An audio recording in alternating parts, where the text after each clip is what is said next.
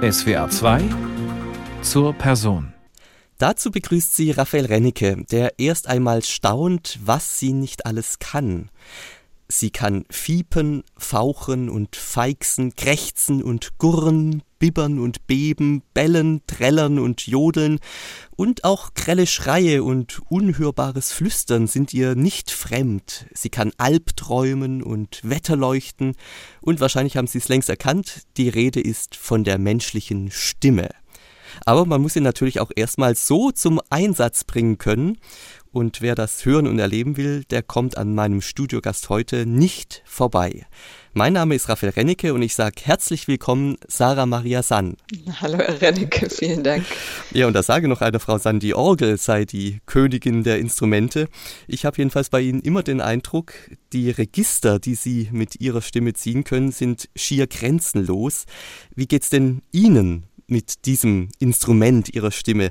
Gibt es ein Lieblingsregister, das Sie haben? Ach nein, überhaupt nicht. Also äh, natürlich mag ich Stücke, die sehr viele verschiedene Dinge zeigen, ja, und wo ich ähm, vom Singen, wo ich ja eigentlich herkomme, übers Sprechen, ja, weil mich Text äh, immer fasziniert, über ganz viele verschiedene menschliche, menschelnde Geräusche gehen kann. Das ist natürlich äh, jedes Mal ein Bonbon für hm. mich. Ja. Menschelnde so. Geräusche, was wären das zum Beispiel für welche? Naja, die ganze Literatur eigentlich seit dem Zweiten Weltkrieg, die mhm. hat sich ja eher weggewendet vom rein ästhetisierten, idealisierten Operngesang und äh, wollte eigentlich den Menschen und seine, seine Psyche, sein, seine Seele, sein, seine Verletzlichkeit viel reiner oder viel direkter zum Ausdruck bringen. Und ähm, ja, das ist irgendwie was, was mich halt auch immer fasziniert hat. Also, was kann ich mit der Stimme, welche Nuancen, welche seelischen Nuancen kann ich eigentlich ausdrücken damit? Das meine ich mit Menschen. Ja, und wir werden im Lauf dieser Sendung einige dieser Nuancen auch kennenlernen. Zurzeit stehen für Sie erstmal die unendlich vielen Schattierungen der Musik von Luigi Nono im Mittelpunkt. Sie sind uns nämlich zugeschaltet aus Salzburg, wo in genau einer Woche die Premiere stattfindet, eine Neuinszenierung von Nonos Oper Intoleranza. Sie singen da eine der Hauptrollen. Und wie geht es denn Ihrer Stimme inmitten der Probenzeit, so eine Woche vor der Premiere? Also erstmal bin ich wahnsinnig dankbar, hier sein zu können und inmitten von so einer umwerfenden Cast singen zu dürfen. Sean Panica, Anna Maria Curie, Antonio Young und äh, Musa Ngwana, habe ich gelernt, wie man den ausspricht. Ngwana. Ein Südafrikaner. Mosa. das sind alles so unglaublich tolle Sänger und mit denen proben zu können, ist einfach jeden Tag eine Wucht. Und Ingo Metzmacher und, dirigiert. Und Herr Metzmacher dirigiert und der große Luxus, den er uns gönnt, ist halt, dass er wirklich jeden Tag dabei ist. Das ist unglaublich. Das macht ja auch nicht jeder Dirigent. Oft ist es ja so, die kommen erst in der Endprobenwoche dazu und wie er das baut, selbst in den Klavierproben, wie er baut, dass alles für jede Stimme dann passt dass er wirklich jeden Moment in der Musik mit der Stimme versucht zu vereinen.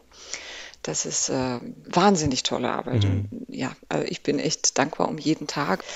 Jedenfalls äh, sind das alles total aufgeschlossene Menschen und sind offen dafür, sich ganz körperlich einzusetzen und zu tanzen und zu bewegen und zu kriechen und zu springen und sich zu schleppen und schleifen zu lassen. Und weil dieses Stück ist so existenziell und es geht so ans Eingemachte und mir macht das irre Spaß. Wir haben jetzt gerade eben von einigen Registern gesprochen und ich finde, für die allererste Musik, die wir jetzt hören wollen, ziehen wir erstmal das virtuose und stimmakrobatische Register und lehnen uns für knapp drei Minuten mit weit geöffneten Ohren ganz entspannt zurück.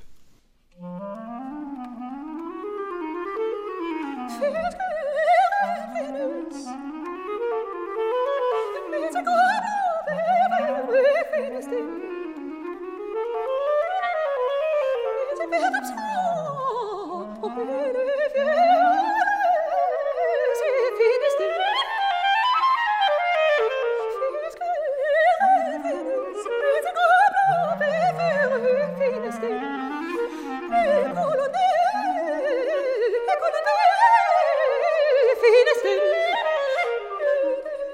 cold.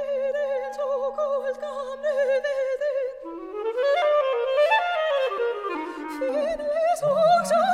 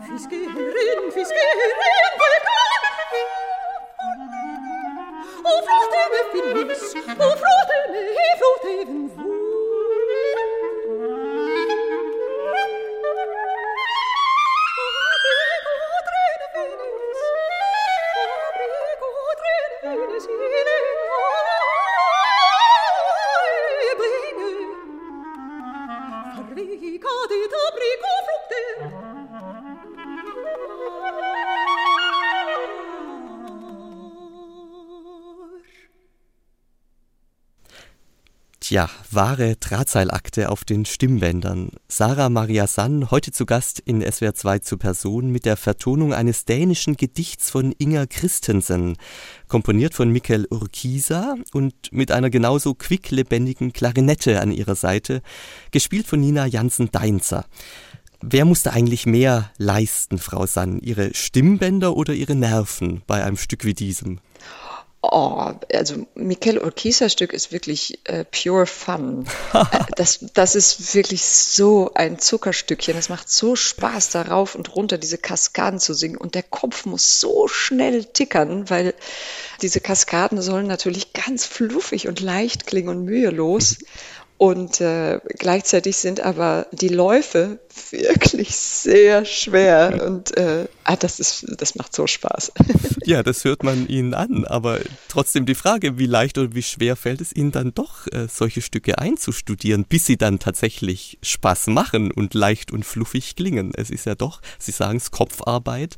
Wie äh, leicht fällt es Ihnen, sich dann auch mit sowas intensiv auseinanderzusetzen? Sie singen ja auch noch Dänisch, muss man dazu sagen hier.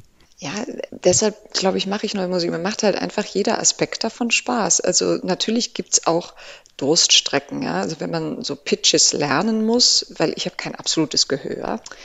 Das heißt, ich muss äh, wirklich jede Tonhöhe einstudieren. Im Prinzip muss ich also jedes Stück, was ich so mache, auswendig lernen.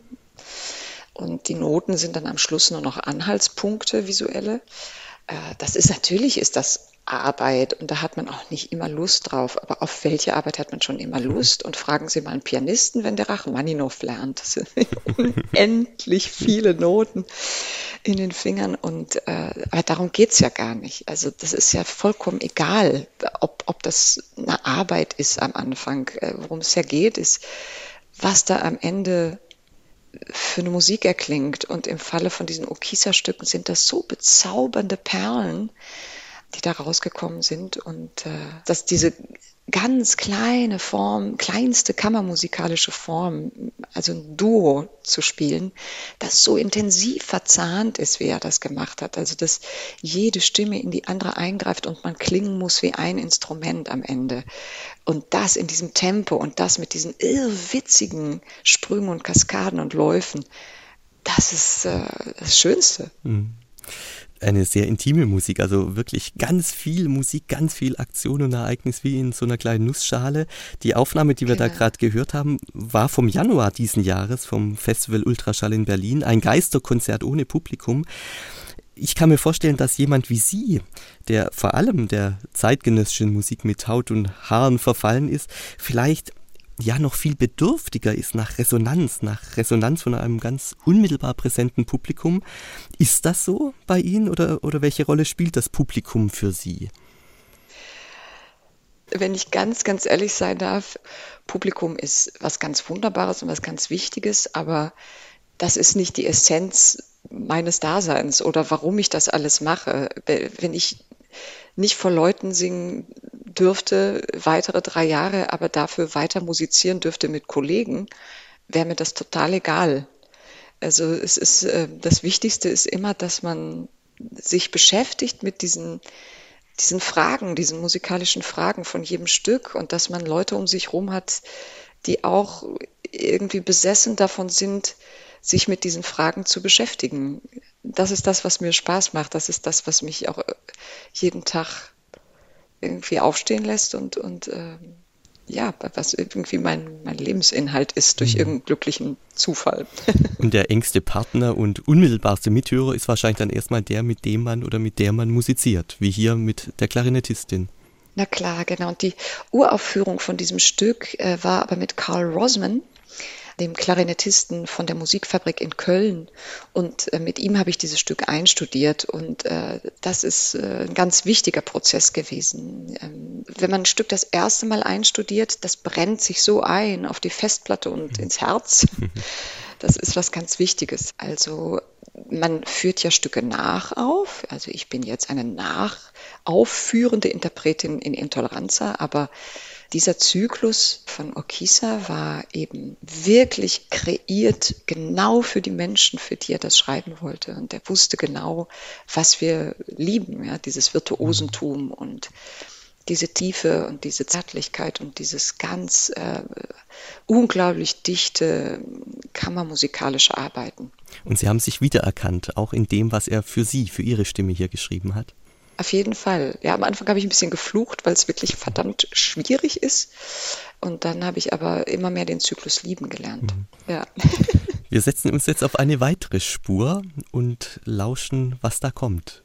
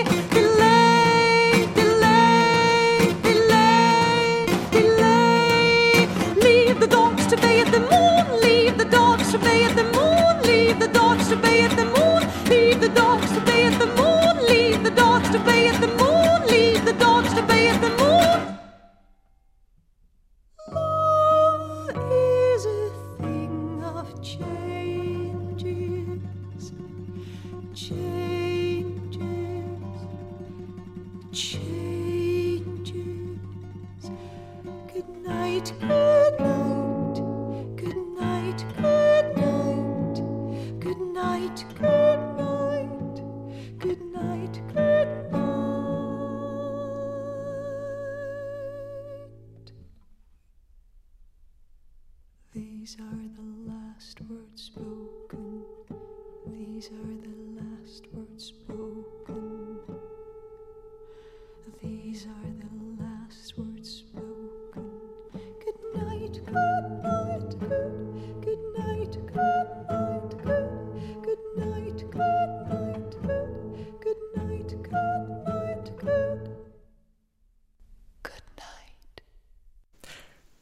Wir haben's wohl erkannt, wer bei dieser Musik Pate stand, der Wanderer aus Franz Schuberts Winterreise.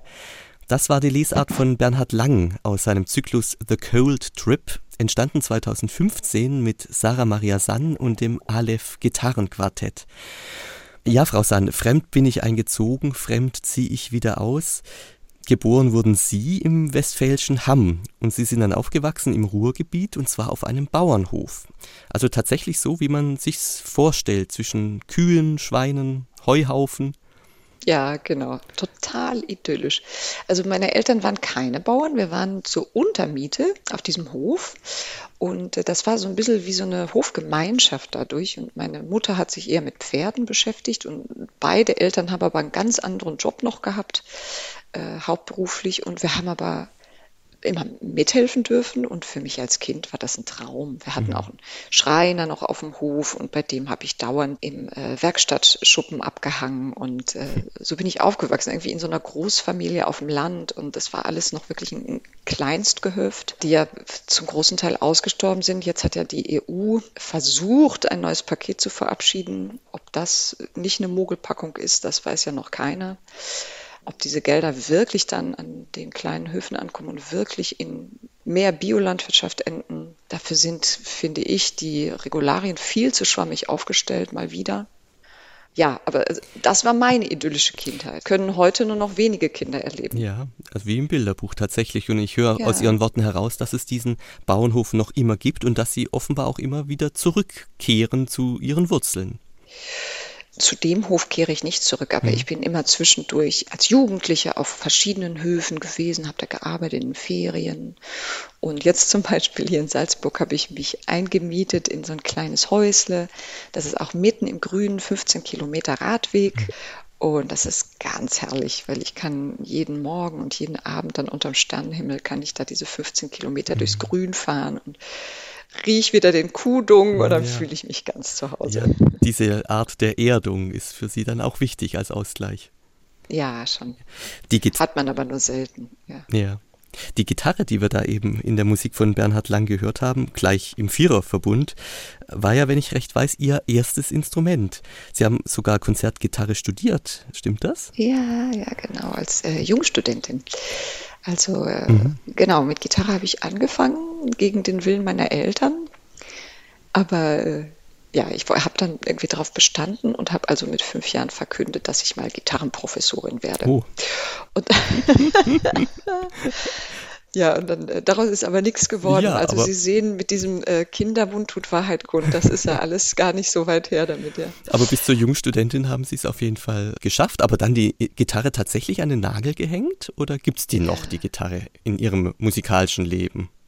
Nee, nee, gar nicht mehr. Ja. Nee, also ich freue mich natürlich, wenn ich mit dem Aleph-Quartett zusammenarbeiten kann. Wir bereiten auch gerade wieder eine neue Uraufführung vor, weil das ist natürlich wie soll ich das beschreiben? Also wenn, wenn man Gitarre hört und man hat so ein Instrument so eingesogen mit der Muttermilch, das ist so was Vertrautes wie so was Selbstverständliches wie Gerüche vielleicht, mhm. die sie als, als Kind kennen. Und wenn man das als Erwachsener plötzlich irgendwo riecht, kommen ganz viele Bilder zurück oder so Gefühle, die ganz, ganz, ganz tief unten im Unterbewusstsein waren. Mhm. Und das, das ist so bei mir, wenn ich äh, Gitarre höre. Ja, das ist dann alles gleich da, was man ansonsten, womit man sich gar nicht mehr beschäftigt im Leben. Ja, das, das, das glaube ich. Wir greifen jetzt aber auch nochmal zurück tief in die Kiste des Archivs und auch ein bisschen zurück in ihre musikalische Vergangenheit. Und da ist jetzt eine Perle aus unserem Archiv wirklich recht am Platz. Sarah Maria Sann mit dem Lied Amor von Richard Strauss, aufgenommen im Jahr 2005 beim Abschlusskonzert eines Meisterkurses mit Brigitte Fassbender im Richard Strauss Saal in Garmisch. Haben Sie eigentlich daran noch Erinnerungen, Frau Sann? Ja, also das war so lustig, als Sie mir diese Aufnahme geschickt haben, weil ich wusste wirklich nicht, dass das aufgezeichnet wurde und dass die noch irgendwo existiert. Und ich konnte mich überhaupt nicht mehr daran erinnern, dass ich da Amor gesungen habe. Aber an den Kurs kann ich mich total gut erinnern. Ich habe mir natürlich wie immer sehr in die Hosen gemacht vorher und die ist so wahnsinnig liebevoll als, als Lehrerin und Mensch irgendwie gewesen. Und äh, ich weiß noch, dass sie glaube ich, wahnsinnig genervt war manchmal von meinem hohen Gezwitscher. Aber sie hat mich so, ja, irgendwie mit, mit ganzem Herzen trotzdem unterrichtet und mir versucht, irgendwie so technische Sachen noch zu ermöglichen. Und dann hatte ich mich eben erinnert, dass ich bei ihr die Ophelia-Lieder von Strauss gesungen hatte.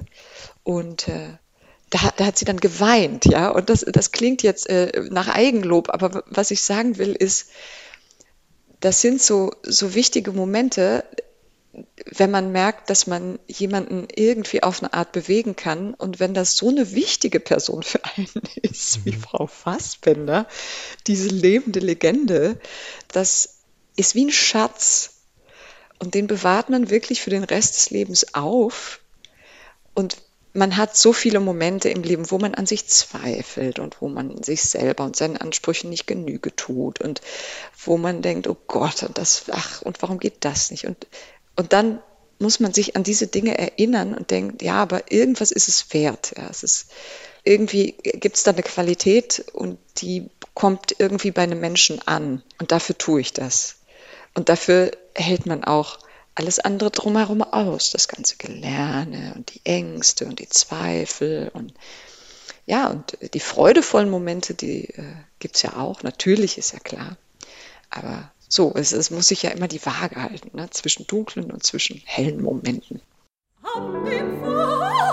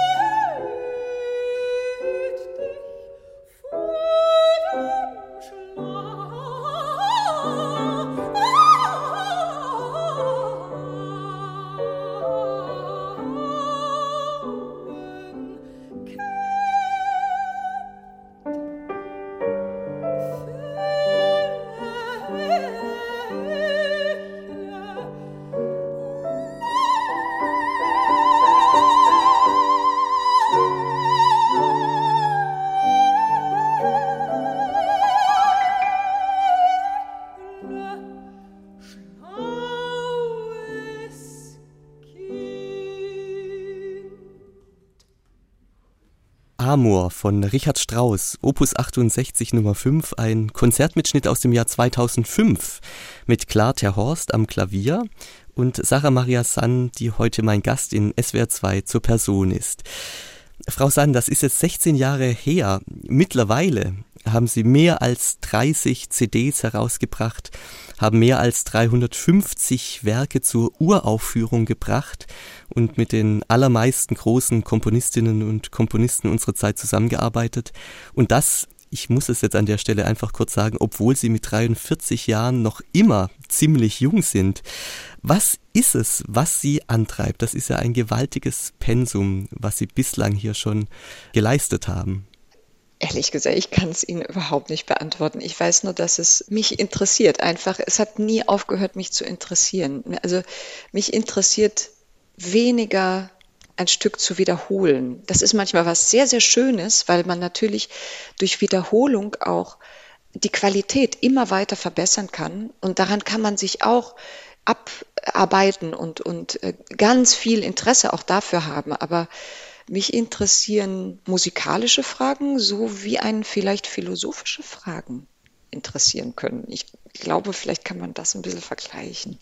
Sprechen Sie dann auch Komponistinnen und Komponisten an, deren Musiksprache oder deren musikalische Welt, auch Gedankenwelt Sie besonders interessiert und sagen, gebt mir wieder neues Futter, ich brauche wieder neue Inspiration, neue Ideen, schreibt für mich ein Stück? Oder ist es eher so, dass Komponistinnen und Komponisten auf Sie zukommen und sagen, wir brauchen dich äh, deine Stimme für meine Musik?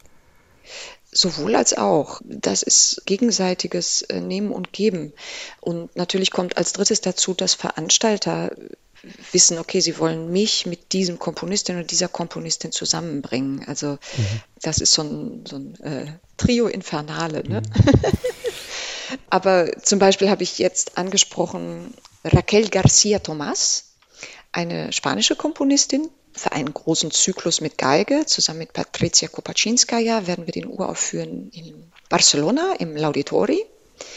Weil ich habe Raquel irgendwie entdeckt. Sie hatte mich mal angesprochen für eine Opernpartie und das kam aber gar nicht zustande. Aber ich habe dann mich mit ihrer Musik beschäftigt und die ist auch wahnsinnig vielseitig und ist auch so ein totaler, so eine Besessene, die auch ganz verschiedene Genres verkomponiert. Ja. Dann geht sie plötzlich so in eine eher unterhaltungsmusikalische Richtung und dann in ganz experimentelle Sachen. Dann macht sie so fast klassizistische Rückgriffe.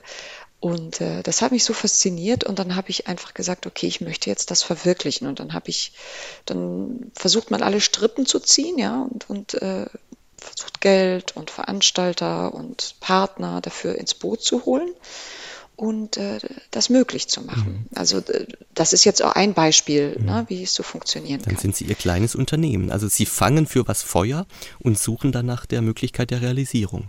Genau. Und äh, das Einfachste ist natürlich, also ich könnte jetzt auch einfach zu Hause sitzen und immer einfach nur meine E-Mails abrufen mhm. und da wird dann schon auch irgendwie was reinkommen. Äh, aber das ist ja irgendwie keine Art. Also so möchte ich ja mein Leben gar nicht gestalten. Mhm. Ich möchte ja irgendwie auch die Dinge tun, die mich dann plötzlich äh, interessieren oder man verändert sich ja auch dauernd und der eigene ästhetische Geschmack verändert sich, die eigenen Möglichkeiten erweitern sich ständig. Ja. Mhm. Über das Alte und das Neue und das Allerneueste werden wir im Laufe dieser Sendung noch sprechen. Jetzt hören wir tatsächlich auch eine Musik, die noch gar nicht sehr alt ist. Fünf Jahre alt von Peter Rusitschka. Den ersten Abschnitt von Mnemosyne, Erinnerung und Vergessen.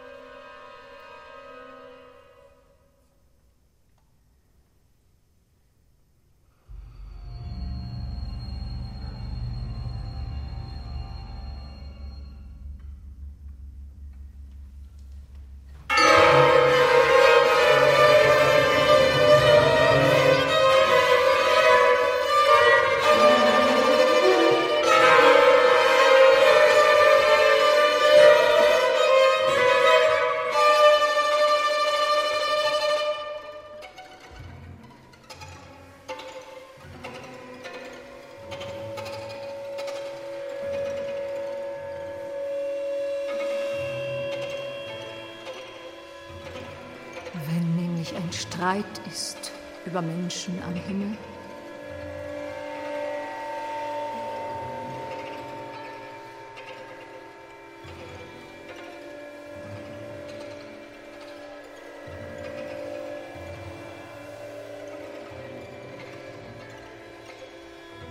und gewaltigen Schritt Gestirne gehen.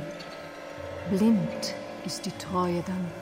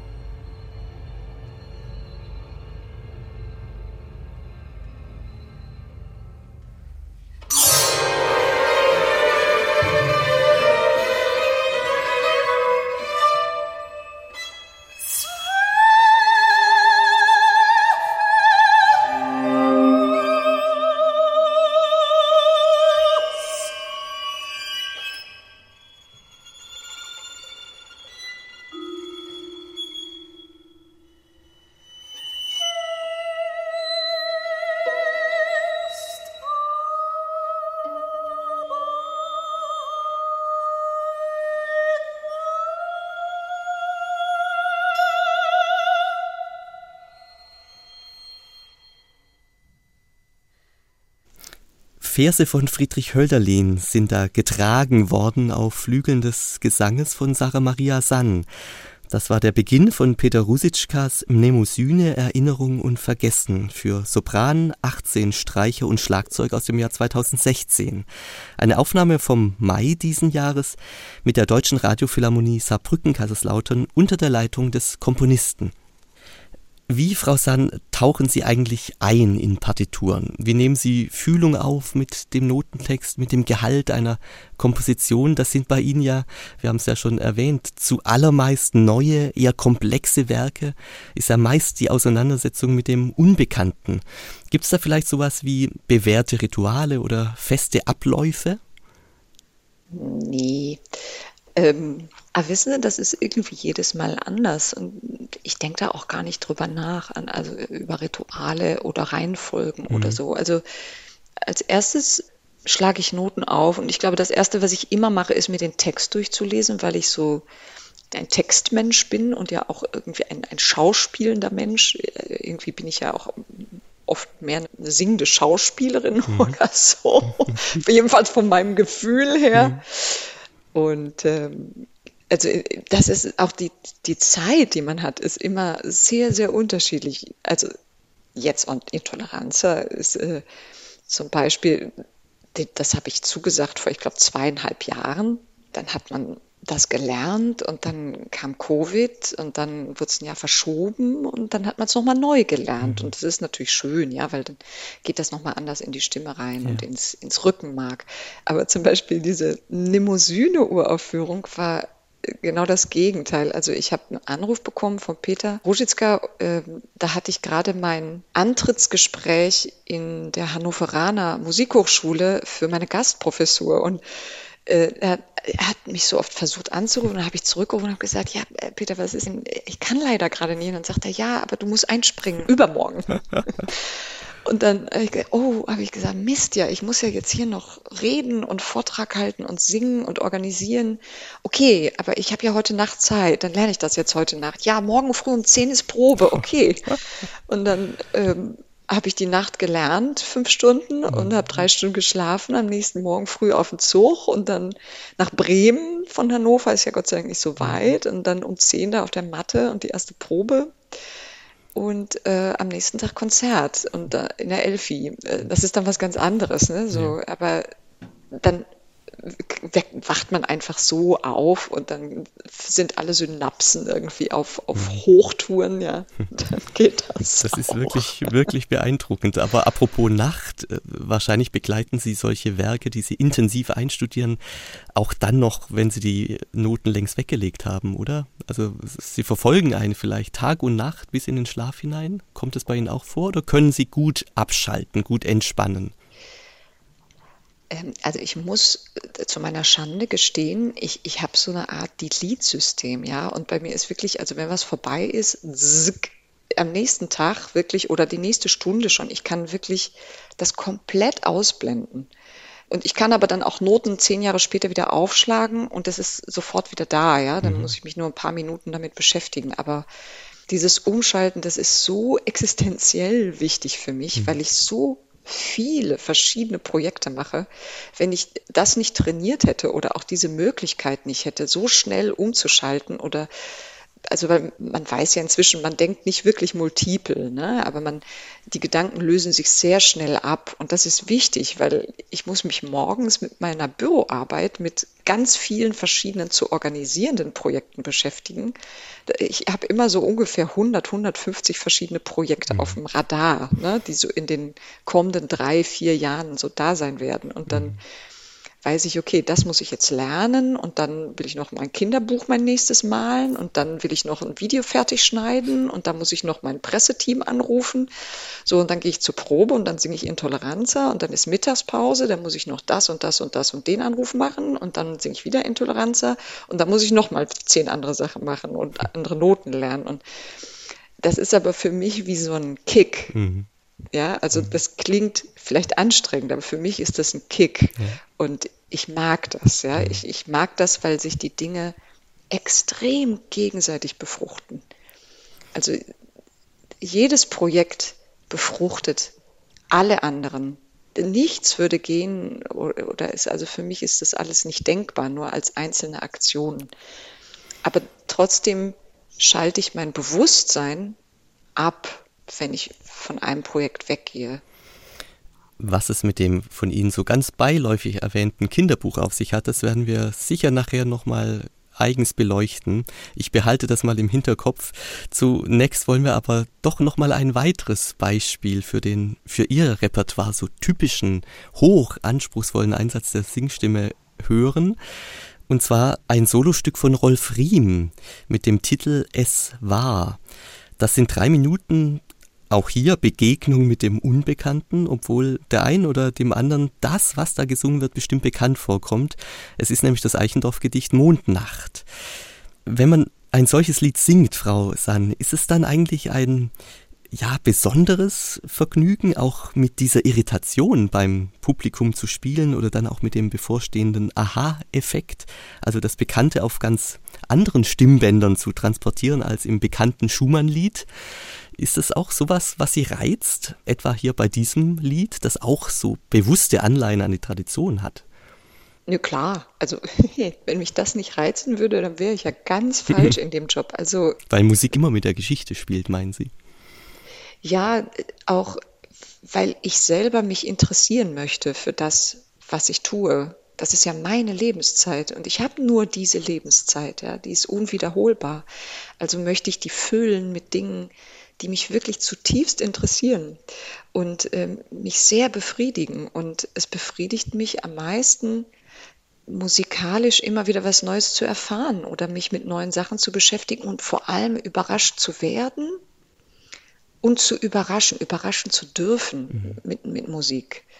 Und ähm, immer wieder eine neue Balance zu finden zwischen Schönheit, ja, das, was man als schön bezeichnet, wo wir jetzt von diesem Rolf Riem-Stück reden, ja, diese ätherischen Höhen mit dieser möglichst weißen, also mit dieser Voce Bianca, wenig Vibrato, diese Höhen hängen zu lassen in der Luft. Also, was löst das aus, diese Art von Schönheit, ja, was für Gefühle erweckt das im Menschen? Und dann bricht äh, Riem aber immer wieder diese Schönheit auf. Also die Phrasen brechen ab und der Text wird unterbrochen und abgehackt oder wird wiederholt. Und dadurch läuft das Ganze in so eine Sackgasse rein und ist so, wird total äh, sinnlos am Ende. Ja. Diese Schönheit führt ins Nichts, weil Schönheit um ihrer selbst willen ist ja auch kein Wert, finde ich persönlich. Ja, und das, das interessiert mich, klar.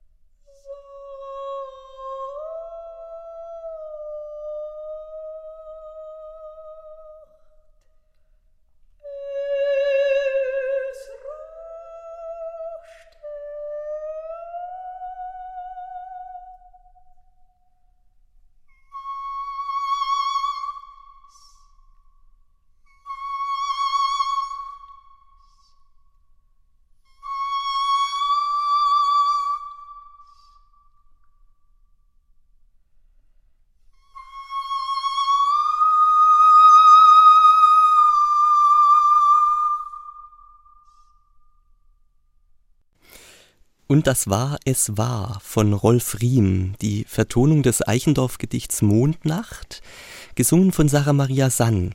Sie hören SWR 2 zur Person und wir haben es eben schon angesprochen, Frau Sann, welche Lust es eben auch macht, ein solches Repertoire, das heikel und oft auch kompliziert ist zu erarbeiten und aufzuführen. Mich würde interessieren, wo beginnen bei Ihnen mit Blick auf Werke, die Sie aufführen, die Sie uraufführen sollen, wollen, wo beginnen bei Ihnen die Grenzen des Machbaren und Möglichen, auch die Grenzen des guten Geschmacks? Gibt es da sowas wie ein untrügliches Gespür, das Ihnen sagt, ja, für diese Musik setze ich mich ein mit all meiner Kraft und bei der anderen passt's halt eben einfach nicht, da lohnt sich nicht der Aufwand. Entscheiden Sie da ganz schnell, unmittelbar oder gibt es Kriterien, wo Sie sagen, das ist für mich und das ist nicht für mich?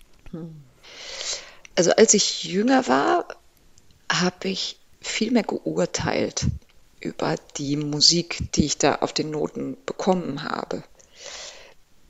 Als ich bei den neuen Vokalsolisten beispielsweise anfing zu singen, das ist ein äh, siebenköpfiges Vokalensemble, das kammermusikalisch arbeitet für zeitgenössische Vokalmusik. Und ich erinnere mich so, als ich so Ende 20 war oder so, dann ist man ganz schnell ja, mit seinem Urteil und denkt, mein Gott, äh, das taugt ja nichts und das war Mist und ach, das habe ich doch jetzt schon 20 Mal gemacht, warum muss ich das jetzt nochmal machen? Und je, je mehr man aber dann Repertoire lernt, desto mehr lernt man auch, dass das eigene Urteil sehr fehlbar ist. Es gab so viele Momente, wo ich mein, mein anfängliches Urteil revidiert habe und so viele Momente, wo es auch genau umgekehrt der Fall war. Etwas, was ich am Anfang ganz begeistert aufgenommen habe, war eigentlich dann am Schluss kam es mir recht leer vor. Also das ist sehr trügerisch, das eigene mhm. Urteil. Und vor allem ändert es sich ja auch. Es ändert sich jeden Tag mit der eigenen Verfassung und mit der Lebenserfahrung. Und insofern versuche ich eigentlich, wenn möglich, immer weniger in meinem Leben zu urteilen. Über Musik, über Menschen, über das, was ich lese, das, was ich höre. Ich versuche es aufzunehmen. Ich versuche die Dinge, wenn möglich, zu verstehen. Mhm. Und immer auch dabei zu bedenken, dass ich ganz viel, was drumherum ist, nicht verstehe. Und das, was ich mir vornehme, ist jeden Tag, dass ich diesen Gedanken im Kopf behalte, die ganze Zeit. Und ich glaube, das ist in unserer Zeit sehr wichtig. Also in der Zeit, wo Fake News in den sozialen Medien tatsächlich äh, Gewalt auslösen können oder tatsächliche Aktionen oder Politik verändern und auslösen können. Ich glaube, das ist ähm, so wichtig, dass man nicht die eigenen Urteile voranstellt, sondern dass man immer bedenkt, dass man das meiste nicht weiß, sondern immer nur die Spitze von einem Eisberg sieht. Und als solche Vermittlerin verstehen Sie sich dann wahrscheinlich auch als Sängerin, wenn Sie dann eben solche Werke, die manchmal auch auf den ersten oder auch zweiten Blick schwer zugänglich sind, schwer verständlich sind, dass Sie die eben trotzdem singen, weil es eine Facette gibt, die Sie anspricht, auch wenn es vielleicht gar nicht die Verstandesebene ist, sondern eher die Gefühlsebene. Ja, auf jeden Fall.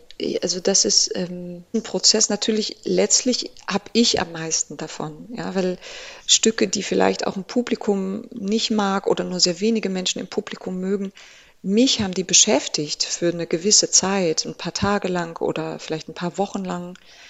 Und ich durfte mich mit allen musikalischen, aber auch allen thematischen Inhalten beschäftigen und durfte mich mit einer ganzen Reihe von hochintelligenten Leuten darüber austauschen. Und zwar auch auf verschiedenen Ebenen, ja, über Gefühlsebenen, über intellektuelle Ebenen. Das ist wie so ein Kosmos, der sich die ganze Zeit anreichert und der hört nie auf. Ja. Mhm. Es ist wie so, als würde man immer neue Milchstraßen entdecken. Hm. Das heißt, Sie können gar nicht groß enttäuscht sein, wenn ein Stück, das Sie uraufführen, womöglich, nicht die Resonanz erfährt, die das Stück bei Ihnen selbst ausgelöst hat. Das ist ja oft so bei Uraufführungen, dass man dann im Saal sitzt und denkt, warum springt der Funke nicht so gleich über auf das Publikum oder warum reagiert das Publikum das Publikum anders als ich oder anders als wir im Probenprozess. Da ist für sie einfach das Gefühl, dieses Stück erarbeitet und kennengelernt zu haben, ist für sie allemal wichtiger als der unmittelbare Effekt, die Wirkung auf das Publikum. Na klar, also natürlich, wenn ich ein Konzert singe und da sitzt Publikum, gebe ich alles, ja, gebe ich 1800 Prozent äh, mindestens, ja, um, um alles, was ich kann und was ich habe und was mein Kopf und, und meine Stimme können, irgendwie bereitzustellen, damit alle Aspekte im Werk möglichst vermittelt werden können ja, ans Publikum. Weil ich möchte dem Publikum eine gute Zeit machen. Ich bin Entertainerin, ja, so verstehe ich mich auch, wenn ich vor Leuten singe. Ich möchte im, im besten Sinne die Menschen unterhalten, sprich, ich will solche Spannungsbögen aufbauen, also Hitchcocksche Suspense aufbauen, dass das Publikum unbedingt dranbleibt und wissen möchte, wie es weitergeht. Ob das dann aber am Ende geklappt hat oder nicht, da habe ich mich schon vor vielen Jahren irgendwie geschafft, von frei zu machen. Also natürlich möchte man, dass die Menschen einen mögen. Das kriegt man, also ich kriege das nicht aus mir raus. Aber ich schaffe das, dass ich, wenn ich fertig bin, einfach sagen kann, so, bums, das war's jetzt und äh, macht damit, was ihr wollt und könnt. Auch die nächste Musik ist im besten Sinne beste Unterhaltung. Drei Lieder auf Texte von Christian Morgenstern, komponiert von Matthias Scheiber, dem Landsmann und Zeitgenossen von Bella Bartok für Singstimme und wieder Klarinette. Wobei man auch da immer mal wieder glauben darf, auch die Singstimme von Sarah Maria Sann sei ein Instrument. Durch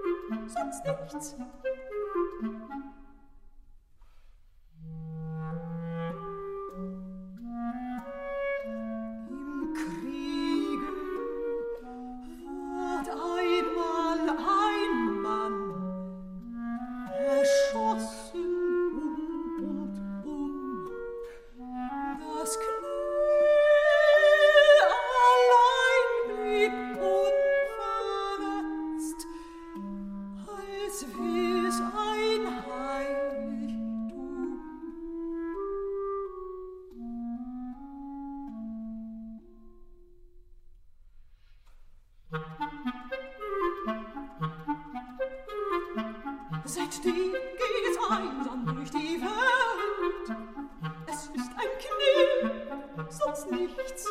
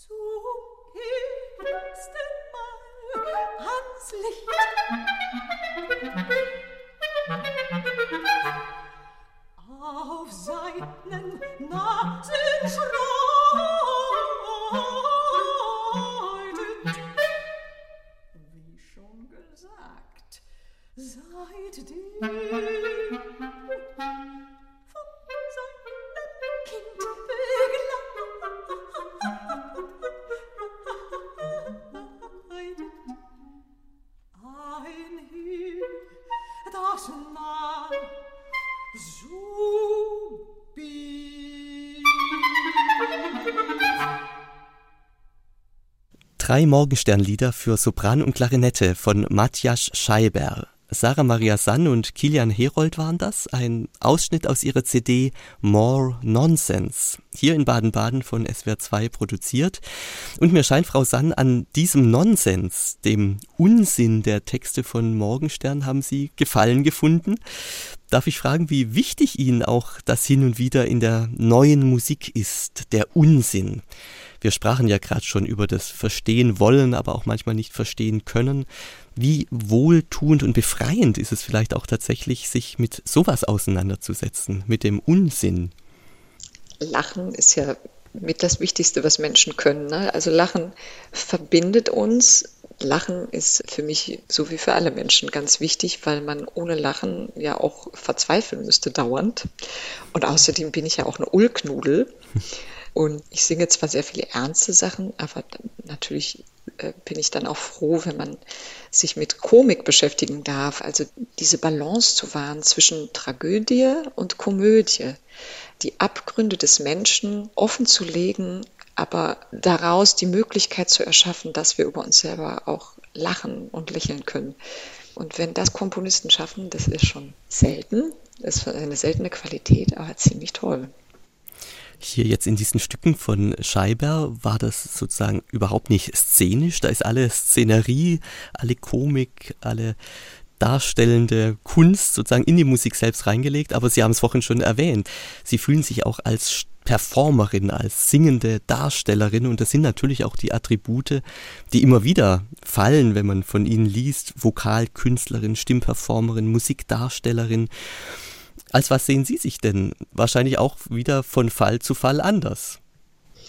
Ja, genau. Also je älter ich werde, desto mehr schaffe ich es, das irgendwie doch unter, unter einen Gefühlshut zu kriegen. Mhm. Aber ich glaube, irgendwie ganz, ganz, ganz tief im Innersten habe ich doch immer das Gefühl, ich bin eher wie so eine singende Schauspielerin. Muss mhm. ich doch ganz ehrlich zugeben. Mhm. Das heißt, das darstellende Moment ist für Sie sehr wichtig. Ja, total. Und äh, wenn ich zum Beispiel wählen dürfte zwischen einem Text sprechend zu gestalten in einem Stück, ja, also wenn, wenn ein Komponist mir sagt, ja, okay, äh, das und das und das können wir machen oder äh, es gibt da auch noch Text, dann sage ich, ja, bitte lass mich, lass mich Text auch sprechen. Mhm. Es gibt äh, für mich nichts äh, Befriedigenderes, als wenn ich in Stücken singen kann und dann auch sprechen darf, mhm. Texte. Das sind so unterschiedliche Qualitäten und Singen ist so unmittelbar an Emotionen geknüpft und Text richtet sich mehr an den Verstand. Und äh, ich mag das, das auszubalancieren. Mhm diese Vielfalt an Attributen, die man ihnen zuteil werden lässt, rührt natürlich daher, dass sie diese Ausnahmestellung im Bereich der Musik unserer Gegenwart und des vergangenen, des 20. Jahrhunderts haben. Dabei treten sie ja hin und wieder auch mit Repertoire auf, das vom 19. Jahrhundert bis weit zurückreicht, bis hin ins 16. Jahrhundert. Wie oft kommt es denn eigentlich vor, dass Sie ausbrechen aus dieser Schublade des sogenannten Spezialistentums? Und was ist das Reizvolle daran für Sie? Also ich habe Opern- und Liedgesang studiert. Ich bin ja diplomierte Opern- und Konzertsängerin. Da lachen Sie, ähm, ja. Genau, das ist schon sehr lustig, oder? Und ähm, das pflege ich auch weiter. Also ich habe mhm. die ganze Zeit Unterricht, ich habe Coaches für die Stimme und äh, mache das wie ganz normale äh, Sänger. Und äh, deshalb singe ich auch immer, wenn ich kann, auch altes, in Anführungszeichen, Repertoire. Mein Lieblingsrepertoire ist sicherlich so Maler, Richard Strauss und so. Und jetzt habe ich endlich auch äh, einen Traum verwirklicht und habe also ähm, dieses Jahr im Januar habe ich äh, eine neue Platte aufgenommen mit Mahler, Brahms, Schubert, Meyerbeer, Strauß-Liedern.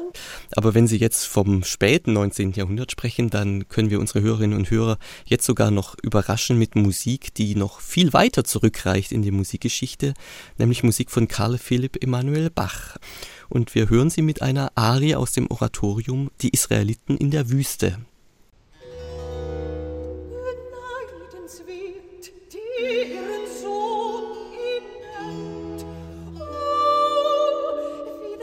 sie mir vor Frohe Regung brennt, den flu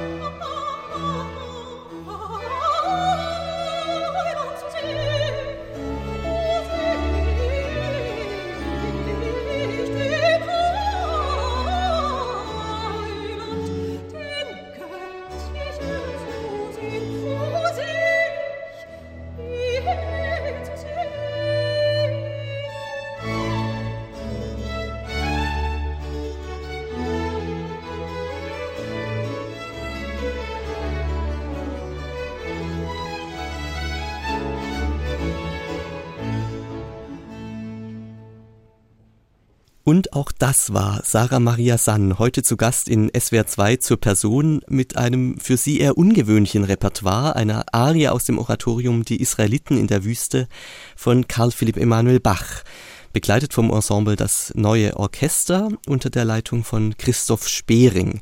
Eine Aufnahme aus der Leipziger Nikolaikirche im Jahr 2014. Frau Sann, wenn man so tagtäglich mit seiner Stimme zu tun hat, naturgemäß auch im Alltag, wie geht man, wie gehen Sie mit diesem kostbaren und so empfindlichen Instrument um? Wie pflegen Sie Ihre Stimme? Ich gehe ziemlich rigoros mit meinem Instrument um und ich muss wirklich sagen, ähm, also meine Stimme hat ganz klar ihre Grenzen. Also ich kenne mein Instrument ja nun gut. Ich kenne seine Möglichkeiten. Ich kenne auch seine Grenzen. Aber ich habe das große Glück bei aller Begrenztheit, dass ich ein Material mitbekommen habe, was äh, sehr resilient ist. Also das heißt, meine Stimme erholt sich sehr schnell und manchmal denke ich, okay, boah, was ich denen schon alles zugemutet habe, also sie sind echt irgendwie aus Stahl, ja. Das ist schon, also bin ich wirklich sehr dankbar meinem Körper, dass er sich immer so schnell regenerieren kann. Und natürlich plane ich aber auch ganz genau. Also ich sage zum Beispiel bestimmte Sachen ab oder beziehungsweise nicht zu oder ich äh, schlage alternative Programme vor, wenn ich weiß, vorher singe ich das und das und danach brauche ich einfach zwei, drei Tage. Da kann ich dann keine hohen mhm. Cs irgendwie ätherisch in der Luft hängen lassen oder so, ja. Mhm. Oder ich muss auch wissen, in, innerhalb eines Konzertprogramms, wenn ich so große Soloabende mache, welches sind die Finalstücke, wie muss die Reihenfolge sein. Also die ganz existenziellen Sachen kommen natürlich am Schluss, die virtuos gesungenen Sachen kommen am Anfang und so weiter. Also man muss das schon auch, man darf da nicht äh, kopflos mit umgehen. Wenn dann die Stimme tatsächlich gesund ist, dann kommt ja bei Sängern insbesondere, bei Sängerinnen und Sängern hinzu, wie man mit Nervosität umgeht. Wie ist es denn bei Ihnen? Gibt es da Möglichkeiten für Sie, dies zu kaschieren oder damit umzugehen, damit zu leben, dass Nervosität einfach hörbar ist? Mein Mann hat mir, als ich äh, jung war, was ganz Tolles gesagt. Er hat gesagt, du musst deine Angst benutzen. Ähm, das habe ich so lange nicht verstanden, weil Angst ist äh, so blockierend. Und ich äh, bin nun mal jemand, ich leide leider wirklich unter oder habe früher unter Auftrittspanik gelitten. Und das ist, wenn man 80, 100 Konzerte im Jahr macht und Vorstellungen, das ist echt eine Belastung. und für mich war immer ganz wichtig, dass ich trotzdem weitermache, weil ich begriffen habe, diese Angst hat irgendwas mit mir zu tun. Ich, ich bin eine Angsthase, aber ich möchte dieser Angst begegnen. Ich möchte verstehen warum ich diese Angst habe. Und ich höre nicht auf, bis ich nicht geschafft habe, dass diese Angst irgendwann mehr und mehr verschwindet. Mhm. Und äh, so wirklich jetzt langsam mit so ab 40 merke ich, dass es deutlich besser wird. Es hat mit Erfahrungswerten zu tun, dass man merkt, man kann sich doch auf bestimmte Dinge inzwischen verlassen die da aus einem rauskommen. Das der größte Feind, den man hat, ja, ist der, der eigene Anspruch, der eigene Perfektionsdrang. Das sind ja nicht die Menschen, die wollen ja nichts Böses, überhaupt nicht. Mhm. Im Gegenteil. Aber ich sage es Ihnen, also früher, so als ich 20 äh, bis 30 war, da konnte es passieren, dass dann irgendein Ton einfach nicht aus dem Hals rauskam. Einfach, weil ich solche Angst hatte, dass die Kehle einfach wie bei einem Ertrinkenden einfach ja. zuging. Und da war nichts mehr möglich. Und dann nach ein paar Sekunden ging es wieder auf und dann konnte es weitergehen, mhm. ja. Aber das waren wirklich albtraumhafte Momente. Ja. Aber ich glaube, das ist äh, für mich ein sehr wichtiger Prozess gewesen, diese, diese zwei Jahrzehnte, das zu tun, immer wieder neue Meditationstechniken auszuprobieren. Es hilft aber jetzt, ist nicht so, man legt dann irgendwann den Schalter um und dann hat man es für immer kapiert oder so, sondern es ist einfach was so ganz, ganz stetig geht, mhm. so ein Lebensprozess. Ja, das ist ganz bemerkenswert, dass Sie so offen darüber sprechen und ich denke für Kolleginnen und Kollegen von Ihnen, die dieses Gespräch vielleicht hören, die werden ganz sicher davon profitieren, zu sehen, dass man sich auf den Weg macht und auch mit diesen Phänomenen umzugehen lernen kann. Ja, ja, das ist ähm, so ein ganz schön heikles Thema und für manche Kolleginnen und Kollegen auch total unverständlich, ja, weil die, die haben das nie gehabt. Mhm. Und ähm, das beneidet man natürlich wahnsinnig. Aber es ist so, wie es ist. Also, und man selber ist so, wie man ist, mit allen Schwächen und allen Stärken. Und wie mein Mann sagt, deine Angst ist eigentlich deine Stärke, das ist dein Kapital. Das ist das, was du dir nutzbar machst. Und damit hat er natürlich recht gehabt und erst im Laufe der Jahre kann ich immer mehr schätzen, was er da gesagt hat, weil die Angst und die, die Schwächen und die Verletzlichkeiten von einem selber sind genau das Kapital, aus dem man seine Rollen baut oder die Musik schöpft. Was ich äh, ausloten möchte, ist ja in, in der Musik sind die ja, die, die, die Abgründe oder die ganz feinen Zwischenzustände und alles das, was ja, was den Menschen oder äh, ein, ein Geschöpf, sagen wir mal, ja, ein, ein Lebewesen zum Lebewesen macht. 1923 in München hat ihn seine Revolution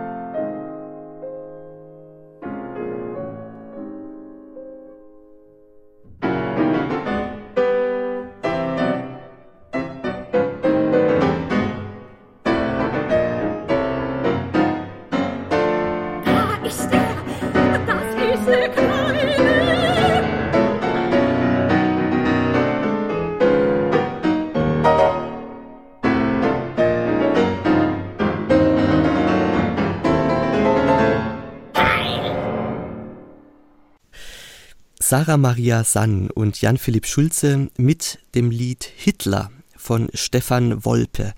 Auch eine Facette von Modern Lied und Modern Lied. Dieser Faszination sind Sarah Maria Sann und Jan-Philipp Schulze sogar in einem eigenen CD-Projekt auf den Grund gegangen. Modern Lied. Auf dieser CD, Frau Sann, haben Sie Klavierlieder des 20. und 21. Jahrhunderts versammelt von Heinz Holleger, Salvatore Scharino, Helmut Lachenmann, Georgi Kurtak, Wolfgang Riem, Bernhard Lang. Und das ist ja auch deshalb so verdienstvoll, weil es um das Lied, das klassische Kunstlied mit Klavierbegleitung, im 21. Jahrhundert ja im Großen und Ganzen eher schlecht bestellt ist. Die Zeiten, wo das Kunstlied fest verankert war in der Gesellschaft, sind vorbei. Glauben Sie für immer? Oder sehen Sie für das Lied noch irgendeine Chance in Zukunft? Ich glaube ehrlich gesagt, der Markt ist so divers im Moment ähm, und worüber ich mich wirklich freue, ist, dass, glaube ich, unsere CD ein bisschen äh, geholfen hat, den Stein ins Rollen wiederzubringen für die Liedform. Weil ich erinnere mich, als wir die rausbrachten, hat sich wirklich niemand fürs Klavierlied im Moment interessiert. Und äh, ich habe das Veranstaltern vorgeschlagen, Liedprogramme zu machen und so und habe auf die CD hingewiesen. Und erstmal hieß es, hm, nee, nee, nee, nee. Und dann hat so ein paar Monate gebraucht und plötzlich bekam ich Anrufe, ja, also Sarah, könntest du dir vorstellen mit Jan Philipp bei uns im Pro weil das Lied, das Klavierlied, das ist jetzt ganz wichtig. Das wissen wir, das brauchen wir jetzt. und das war, war ganz interessant für uns zu sehen, wie das so ein bisschen was gekippt hat. Und äh, seitdem gibt es wieder viel mehr Liedduos. Und äh, jetzt äh, haben Jan Philipp und ich und inzwischen viele andere junge Sängerinnen und Sänger und Pianistinnen und Pianisten mit Komponisten zusammengearbeitet. Und das Repertoire wächst und wird immer größer. Das finde ich spitze. Ich hatte es eingangs unseres Gesprächs erwähnt, Frau Sann. In einer Woche stehen Sie mit Nonus Oper Intoleranz auf der Bühne bei den Salzburger Festspielen. Nochmal kurz zum Hintergrund dieses Musiktheaterwerks. Nono lässt in dieser Oper, in dieser, wie er es nennt, szenischen Aktion Demonstranten, Gefolterte, Gefangene, Flüchtlinge auftreten und verleiht ihnen eine Stimme. Und wie so oft bei Nono ist die menschliche Singstimme eingebunden in einen großen akustischen Klangraum, der sich aus Orchesterklängen speist, aber eben auch aus elektronischen Klängen und Geräuschen, die dann zumeist von Zuspielbändern kommen. Mit Blick auf diese ganz besondere Behandlung der menschlichen Stimme bei Luigi Nono, auf diesen Einsatz der Stimme in ein großes, tönendes Ganzes, was ist für Sie das Faszinierende daran? Was ganz klar ist, ist ja, dass diese 50er, 60er, 70er Jahre, das war einfach so eine Explosion, ja, an Experimentierlust und aber gefüttert ähm, von diesen traumatischen Kriegserfahrungen und äh, dem Faschismus und der, der Gewalt und äh, Mord und Totschlag. Ähm, und äh, dadurch sind dann natürlich diese vielen Stücke mit, mit diesen existenziellen Botschaften, diesen zwingenden Notwendigkeiten entstanden. Und das ist das, was uns, glaube ich, bis heute so packt und, und, und fesselt. Und Ingo Metzmacher nutzt die Felsenreitschule komplett als Raum. Also Nono wollte ja eh, dass die Elektronik komplett das Publikum umgibt. Also das heißt, die Elektronik wandert durch den Raum. Der Zuhörer, Zuschauer ist also wirklich mittendrin. Er kann sich dem nicht entziehen in, in Distanz zu einer Bühne, die irgendwo weit weg vor ihm ist, sondern er ist wirklich mitten im Klang, mitten in diesem, in diesem Geschehen und in diesen Gefühlen. Und ähm, ja, da es ja um ein Thema geht, was uns ja mit den Klimaflüchtlingen sehr angeht, ist dieses Stück ja wirklich kein bisschen gealtert oder überaltet. Im Gegenteil. Es müsste eigentlich in jedem Opernhaus einmal pro Jahr gespielt werden, mindestens, ja. weil es uns was angeht. Ein anderes Werk von Luigi Nono, bei dem Sie als Solistin mitwirken, habe ich jetzt mitgebracht, La Fabrica Illuminata, die erleuchtete Fabrik. Auch das ein, wenn man so will, sozialkritisches Stück von Nono, in dem die Arbeitsbedingungen italienischer Fabrikarbeiter Thema sind. Und auch da elektronische Klänge, zugespielte Chöre, Fabrikgeräusche, die ihre Gesangsstimme begleiten. Ihre Solostimme tritt also in einen Dialog mit dieser elektronischen, metallischen Klangwelt, die vom Tonband tönt. Und sie verkörpert, würde ich sagen, das zerbrechliche Individuum. Schön gesagt. Da habe ich nichts hinzuzufügen. Dann hören wir uns einen kleinen Ausschnitt aus La Fabrica Illuminata an. La città!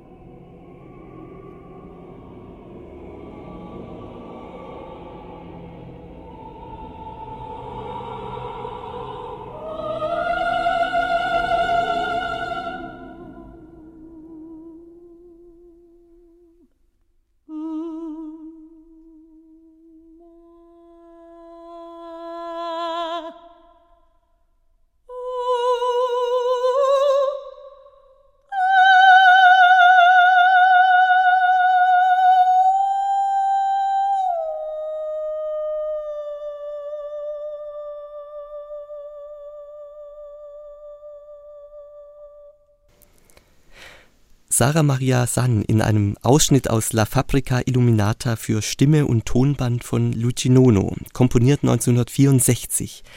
Eine Klangwelt, die auch noch heute fremdartig wirkt und fasziniert. Eine Aufnahme, die im vergangenen Jahr den Jahrespreis der deutschen Schallplattenkritik gewonnen hat.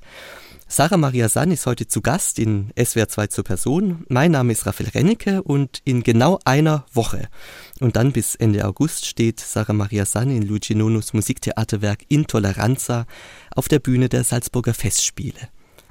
Nono, Frau San, hat einmal in einem Fragebogen die Auskunft gegeben, er habe Sehnsucht nach Zukunft. Sein Traum vom Glück sei die versprochene Erde. Er war ja, Sie haben es schon angedeutet, ein politisch denkender Komponist und er hat tatsächlich daran geglaubt, die Welt besser machen zu können. Sie selbst sind ja auch eine Frau, die mit ihren politischen gesellschaftlichen Überzeugungen nicht hinterm Berg hält. Sie engagieren sich für Tierschutzprojekte, sie leben konsequent vegan, vom Essen bis hin zur Kleidung, setzen sich ein für Frauen in politischer Not. Ich frage mich, koppeln Sie Ihr gesellschaftliches Engagement an Ihr Wirken auch als Künstlerin? Oder ist es eher so, dass diese beiden starken Überzeugungen eher parallel anstatt zusammen ablaufen? Sowohl als auch, würde ich sagen. Also was ich im Moment denke, ist, dass Kunst insofern politisch ist, als dass sie nicht politisch sein muss. Und das ist ein ganz mhm. wichtiger Wert, den man erhalten muss. Also eine Musik muss so sein dürfen, wie sie will. Apolitisch oder politisch. Aber wenn man ihr den politischen Rahmen gibt, dass sie erklingen darf. Das ist das Wichtigste. Ja, und dann kann man sich auch natürlich versuchen, musikalisch politisch zu äußern. Muss man aber nicht. Und ich habe das getan zum Beispiel mit meiner letzten Platte Killer Instincts, äh, weil mich dieser Rechtsruck, das war zur Zeit, als Trump noch Präsident war und als es in Polen und Ungarn so umging und als die AfD und Pegida in Deutschland so Fahrt aufnahmen. Und da wollte ich mich unbedingt zu verhalten und dann habe ich diese Platte aufgenommen. Und wenn ich das Programm live mache, wie jetzt zum Beispiel vor ein paar Wochen in Stuttgart und im Herbst auch wieder in Niedersachsen, in niedersächsischen Musiktagen und nächstes Jahr in Dresden, wichtig, wichtiger Ort, weil Pegida Hauptsitz, dann habe ich in diesem Live-Programm noch gesprochene Texte, die sich ganz ambivalent, sehr bösartig, sehr zynisch, sehr witzig, aber sehr, sehr böse und schwarzhumorig mit Machtmenschen beschäftigen. Also Machtmenschen, die Frauen missbrauchen, Machtmenschen, die, die Geld zu ihrem Lebensinhalt machen und die, die immer die Unsicherheit von anderen Menschen ausnutzen, um ihnen ihre Lebensrezepte aufzudrücken. Diese Lüge, um die sich äh, da alles dreht und webt, die sehr viele Demagogen einfach sehr gut bedienen können. Ja, damit beschäftigt sich zum Beispiel eben diese Platte und dieses Programm Killer Instincts. There is a light in the forest. There is a face in the trees. I'll pull you out of the chorus, and the first one's always free. You can never go hunting with just a flintlock and a hound.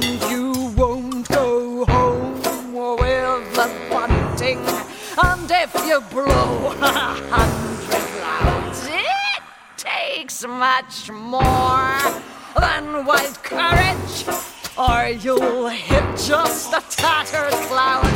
You must have just the right bullets, and the first one's always free. You must be careful in the forest. Broken glass nails to bring back something for us.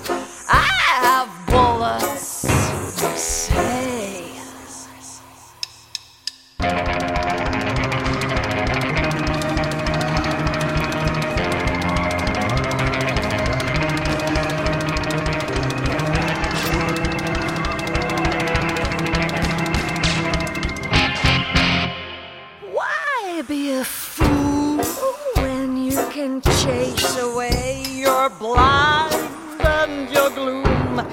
I have blessed each one of these bullets, and they shine just like a spoon. To have sixty silver wishes is such a small price to pay. They'll be private little fishes, and they'll never swim away. I just want you. That's my only little wish. I'll fix your wagon and your musket, and the spoon will have its dish. And I shudder at the thought of your poor empty hunter's pouch. So I keep the wind from your barrel and bless the roof of your house.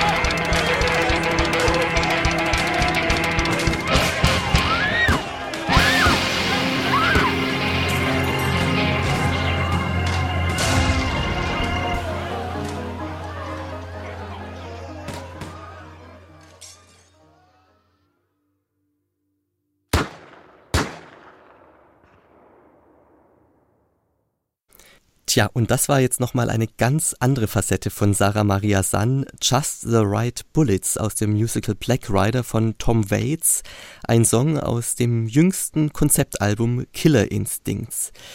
Das, Frau Sann, haben Sie aufgenommen, gemeinsam mit der Band The Gurks.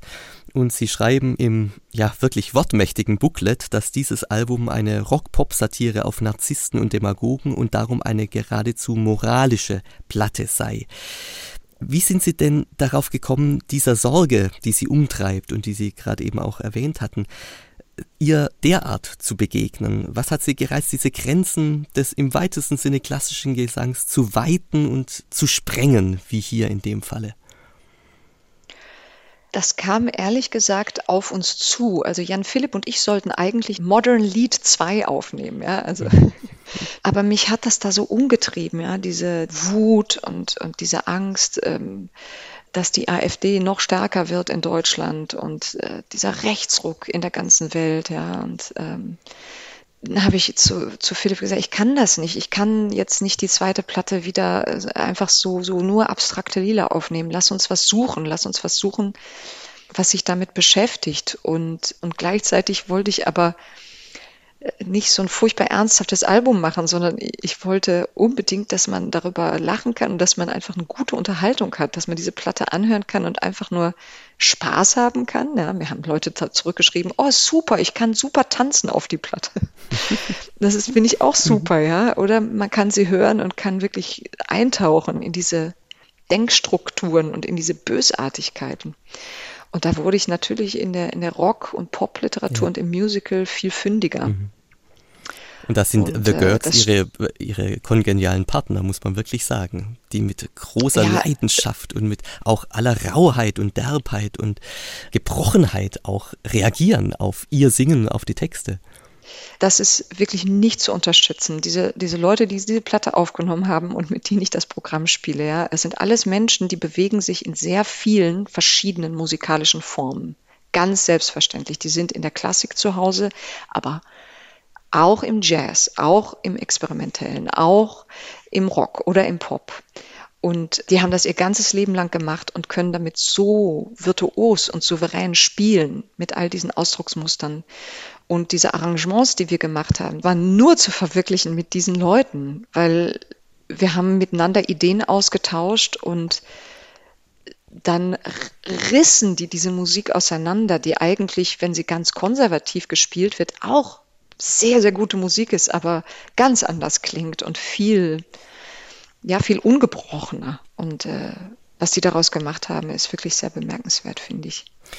Und in diesem Kontext gehört jetzt sicher auch, dass Sie, Sie haben es vorhin schon verraten, zur Kinderbuchautorin geworden sind. Sie haben eine Kinderbuchreihe mhm. gestartet. Sie erscheint bei Ihnen im Eigenverlag über einen Jungen, Heini heißt der, der unter Neonazis aufwächst. Das müssen Sie uns kurz erzählen, wie es dazu kam. Ja, also wie Sie merken, beschäftigt mich das Thema also immer noch, ja.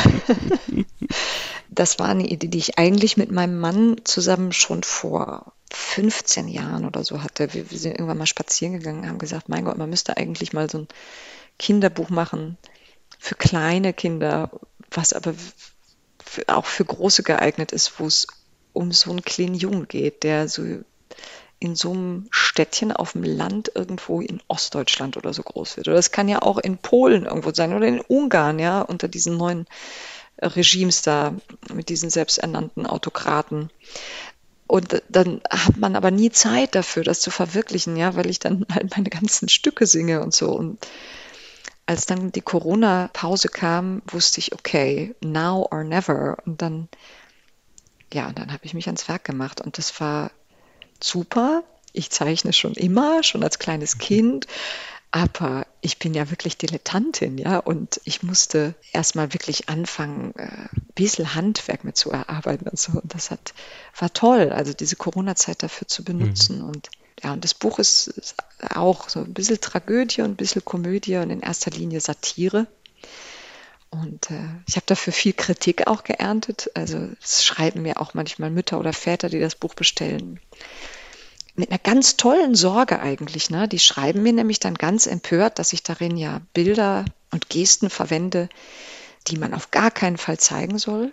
Ich bin dann ganz glücklich, wenn ich das kriege, solche, solche Nachrichten, weil ich denke, ja, die haben das Herz auf dem rechten Fleck, aber können das nicht einsortieren. Ja? Was, ist, was ist erlaubt in den Grenzen der Karikatur? Was dürfen wir in der Karikatur zeigen und was nicht? Ja. Mit Blick auf zeitgenössische Musik haben Sie mal gesagt, Frau Sahn, Sie möchten, dass Ihre Hörer durchgeschüttelt werden. Nicht durchgeschüttelt, eher verzaubert werden wir vielleicht in der nächsten Musik. Der Komponist Johannes Schöllerhorn hat Klavierlieder des französischen Spätromantikers Jules Massenet überführt in ein schillerndes zeitgenössisches Klanggewand. Und wir hören jetzt daraus ein paar Kostbarkeiten mit Ihnen und dem SWR Sinfonieorchester.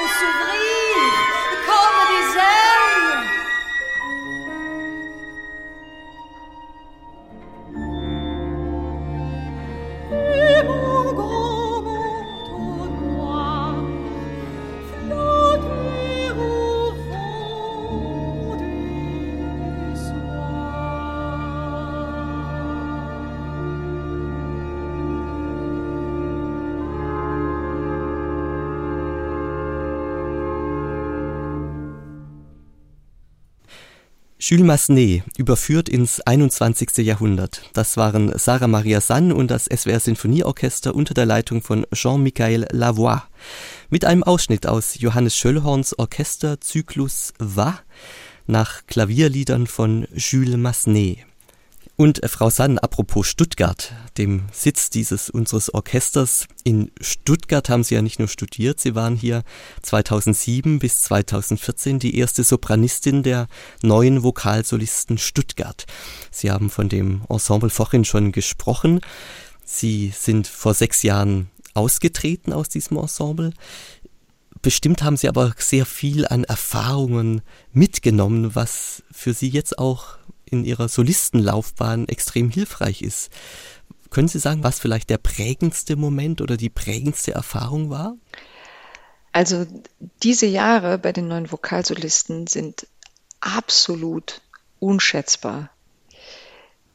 Nicht nur wegen dem Repertoire, sondern das ist so ein riesen Gesamtpaket an Erfahrungswerten, weil das Repertoire ist ja immens, immens und dass sie überhaupt die Form des Madrigals wiederbelebt haben, dass sie geschafft haben, eine zusätzliche Form neu zu kreieren. Das ist ja ein musikhistorischer Verdienst eigentlich, nämlich eine, eine Art szenische, konzertante Performance für ein Vokalensemble und das aber alles undirigiert, sondern kammermusikalisch. Das ist schon Wahnsinn. Und äh, die einzelnen Leute in diesem Ensemble haben die Fähigkeit, nicht nur schnell zu lernen, schnell aufzufassen, fantastisch zu singen, immer neugierig zu bleiben, immer wach zu bleiben, ihre Stimme für alles benutzen und einsetzen zu wollen und zu können. Diese Duldsamkeit, diese Stamina, um das durchzuhalten, diese tausende Flüge, Zugfahrten, Bahnfahrten, Taxifahrten, Busfahrten, Hotelnächte, übernächtigt sein, lernen, lernen, auftreten, lernen, fahren, auftreten, lernen. Und dabei die ganze Zeit sich wirklich und wahrhaftig für die Inhalte der Musik zu interessieren. Und das mitzumachen, mitmachen zu dürfen für sieben Jahre, das ist ein Wert. Auch die Urteilsfreiheit, von der ich vorher gesprochen habe, habe ich natürlich von Ihnen gelernt. Die ganzen technischen Handwerkszeuge habe ich dort gelernt. Die Organisationsfähigkeit von so einem komplexen Lebensalltag habe ich dort gelernt. Dieses Engagement, äh, ja, und, die, und, diese, und diese nie nachlassende Neugier das hat mich sehr geprägt und ich schätze mich wirklich sehr, sehr äh, glücklich, dass ich dort singen durfte für sieben Jahre und äh, bin denen allen zutiefst dankbar. Peter Pumpkin Eater had a wife, but couldn't keep her. Put her in a pumpkin shell, and there he kept her very well. Hey! Why do you laugh? This is a sad story. Aber wer jemals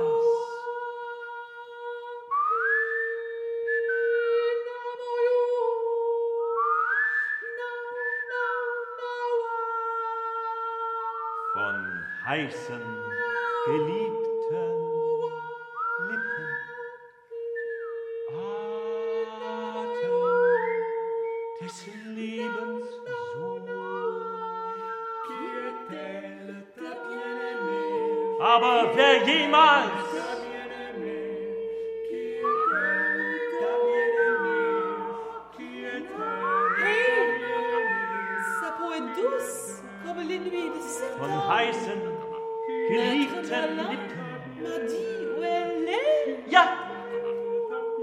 Atem des Lebens je ne puis te dire. Mais Hey! je ne puis te dire.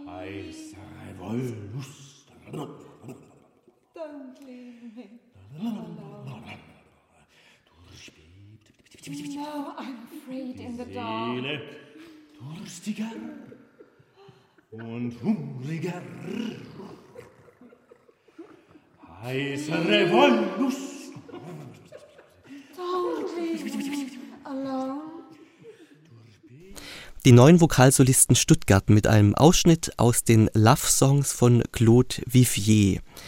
Unter anderem mit Sarah Maria Sann, der damals ersten Solistin dieses Ensembles. Wir sind am Ende unserer Sendung angekommen, Frau Sann, aber ich möchte Sie nicht verabschieden ohne die Frage, welche bislang unrealisierten Pläne Sie haben. Was steht da in Zukunft zu erwarten? Gibt es ein Projekt, wo Sie sagen, das müssen und wollen Sie noch unbedingt machen? Ja, äh, zwei kann ich Ihnen sogar nennen. Im Moment male ich mein nächstes Kinderbuch. Da geht es aber nicht um den Heini, sondern da geht es um Theater und kommt im November raus. Und ein wichtiges Projekt, was mich jetzt seit äh, schon fast einem Dreivierteljahr beschäftigt, ist ein Projekt, das heißt The Green Dome und ist eine Zusammenarbeit von Künstlern, Wissenschaftlern, Technikern von sehr vielen verschiedenen Ländern, das ich initiiert habe.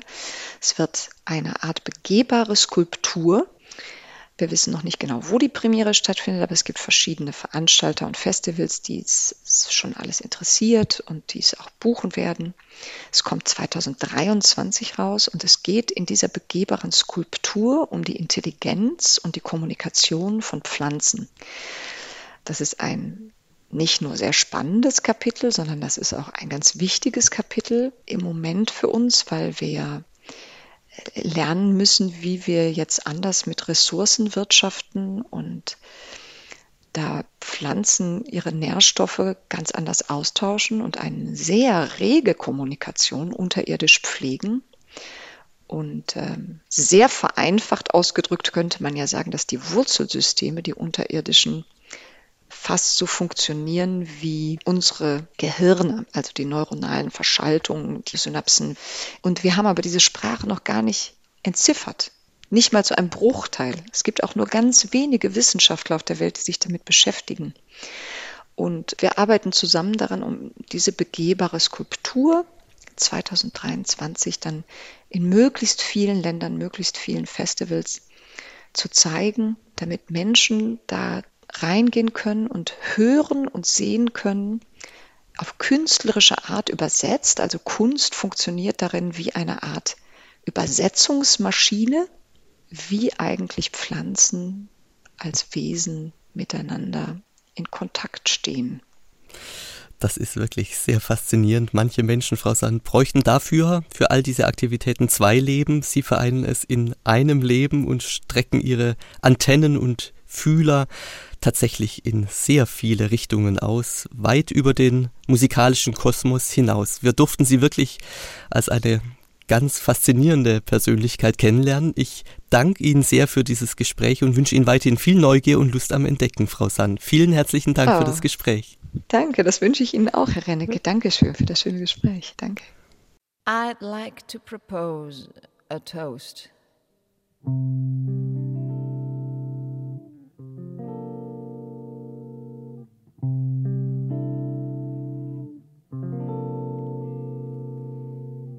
Here's to the ladies who lunch. Everybody laugh. Lounging in their caftans and planning a brunch on their own behalf.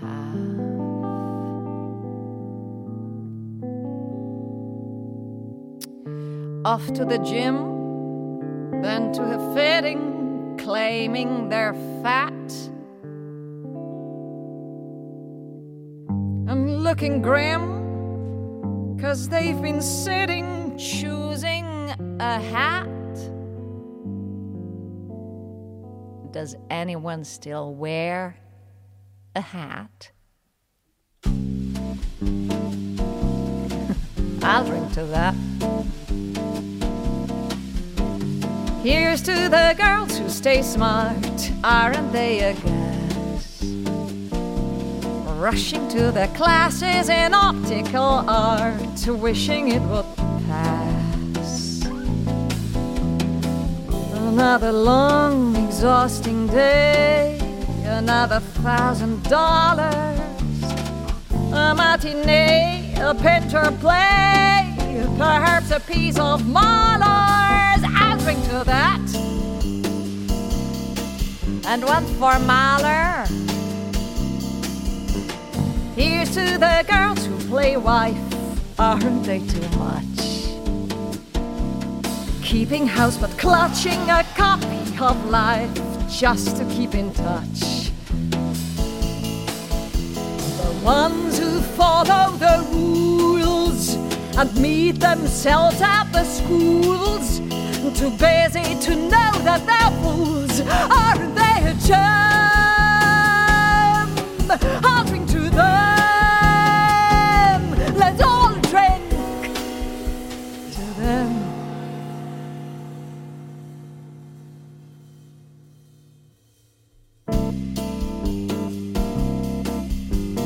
Here's to the girls who just watch Aren't they the best? When they get depressed, it's a bottle of scotch plus a little jest. Another chance to disapprove. Another brilliant zinger. Another reason not to move. Another vodka stinger. I'll that. So here's to the girls on the go. Everybody tries. Look into their eyes and you'll see what they know. Everybody dies. A toast to that invincible bunch. The dinosaurs surviving the crunch. Let's hear it for the ladies on lunch. Everybody, rise,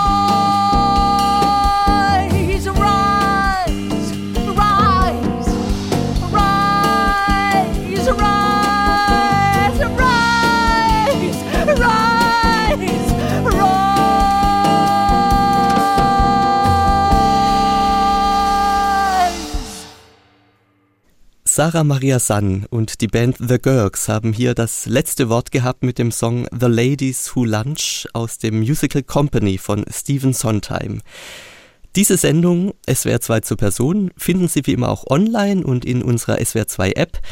Nach den Nachrichten geht's hier weiter mit dem Lesenswert Magazin. Am Mikrofon verabschiedet sich Raphael Rennecke. Ich wünsche Ihnen noch einen schönen Sonntag mit SWR 2.